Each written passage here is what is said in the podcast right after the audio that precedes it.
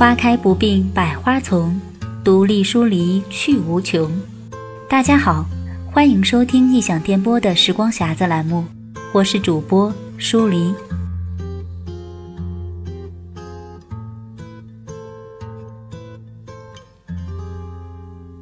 今天与大家分享的是何其芳的散文集《画梦录》当中的一篇《秋海棠》。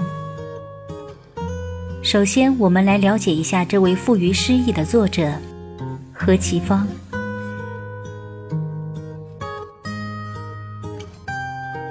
何其芳，原名何永芳，一九一二年出生于四川万县一个守旧的大家庭。他是现代著名散文家、诗人。文艺评论家，对《红楼梦》的研究也颇有建树。何其芳幼年时即喜爱中国古代诗词小说，视书如命。据他自己的说法是：“一生难改是书皮，百事无成徒赋诗。喜看图书沉四壁，早知粪土古诸侯。大泽名山空入梦，薄衣匪食未收书。”一九二九年，十七岁的何其芳到上海中国公学预科学习，读了大量新诗。一九三零年，何其芳以优异的成绩同时考取北京大学、清华大学两个学校。他先到清华外文系，后来离开了。一九三一年秋季，他进入北京大学哲学系学习。大学期间，在《现代》等杂志上发表诗歌和散文。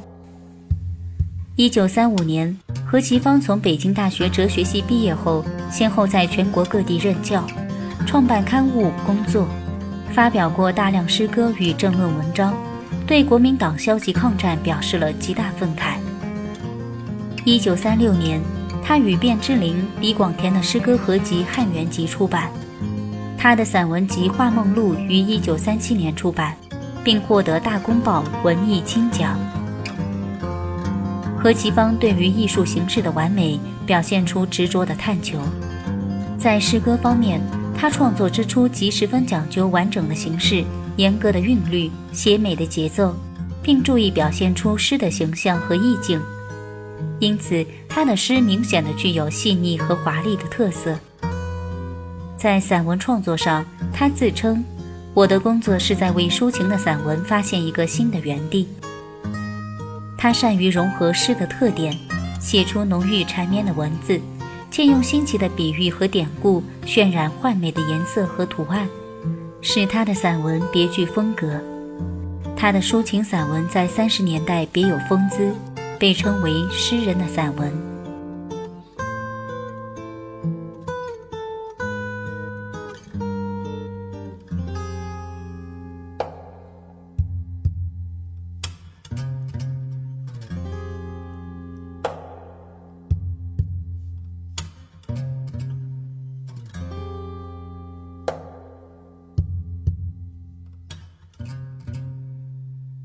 秋海棠》，作者何其芳。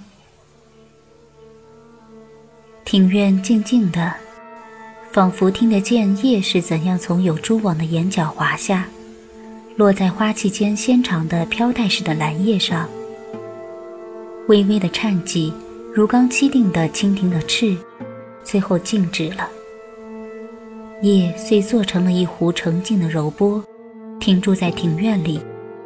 波面浮泛着青色的幽灰，寂寞的思妇平倚在阶前的石栏杆畔。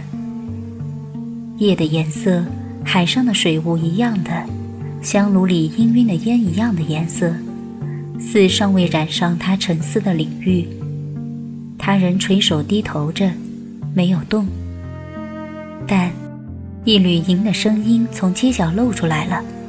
尖锐、碎圆，带着一点阴湿，仿佛从石砌的小穴里用力的挤出，珍珠似的滚在饱和着水泽的绿苔上，而又露似的消失了。没有继续，没有更合，孤独的早秋的蟋蟀啊！他抬起头，刚才引起他凄凉之感的菊花的黄色已消隐了。鱼缸里虽然矗立着假山石庞然的黑影，已不变它玲珑的风穴和上面苍翠的普洱草。这初秋之夜，如一袭藕花色的蝉翼一样的沙山，飘起淡淡的哀愁。他更偏起头仰望，景泰蓝的天空给高耸的梧桐勾绘出团圆的大叶，星月如一只金色的小舟泊在疏疏的枝桠间。粒粒星，怀疑是白色的小花朵从天使的手指间洒出来。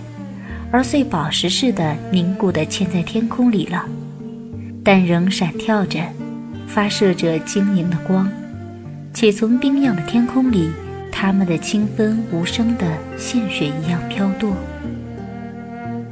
银河是斜斜的横着，天上的爱情也有隔离吗？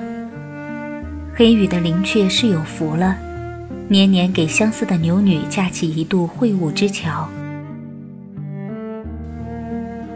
他的怀念呢，如迷途的鸟漂流在这叹息的夜之海里，或种记忆，或种希冀，如红色的丝缠结在足趾间，轻质因疲劳而渐沉重，望不见一发青葱的岛屿。能不对这辽远的无望的旅途厌倦了？他的头又无力地垂下了，如想得到扶持似的。他素白的手抚上了石栏杆，一缕寒冷如纤细的褐色的小蛇从他指尖直爬入心的深处，徐徐的、迂旋的蜷伏成一环，坚瘦的尾如因得到温暖的休憩所而翘颤。接下，一片梧叶悄然下堕，衣角扶着栏杆的石棱发出冷的轻响。亦或是他的灵魂那么无声地坠入黑暗里去了。他的手又梦幻地抚上鬓发，于是盘郁在心头的酸心热热的上升，大颗的泪从眼里滑到美丽的睫毛间，凝成玲珑的粒，圆的光亮，如青草上的白露，没有微风的撼摇，就静静的、不可重拾的坠下。就在这铺满了绿苔、不见气痕的阶下，秋海棠茁长出来了。两瓣圆圆的、鼓着如玫瑰夹尖的酒窝，两瓣长长的伸张着，如羡慕昆虫们飞游的翅。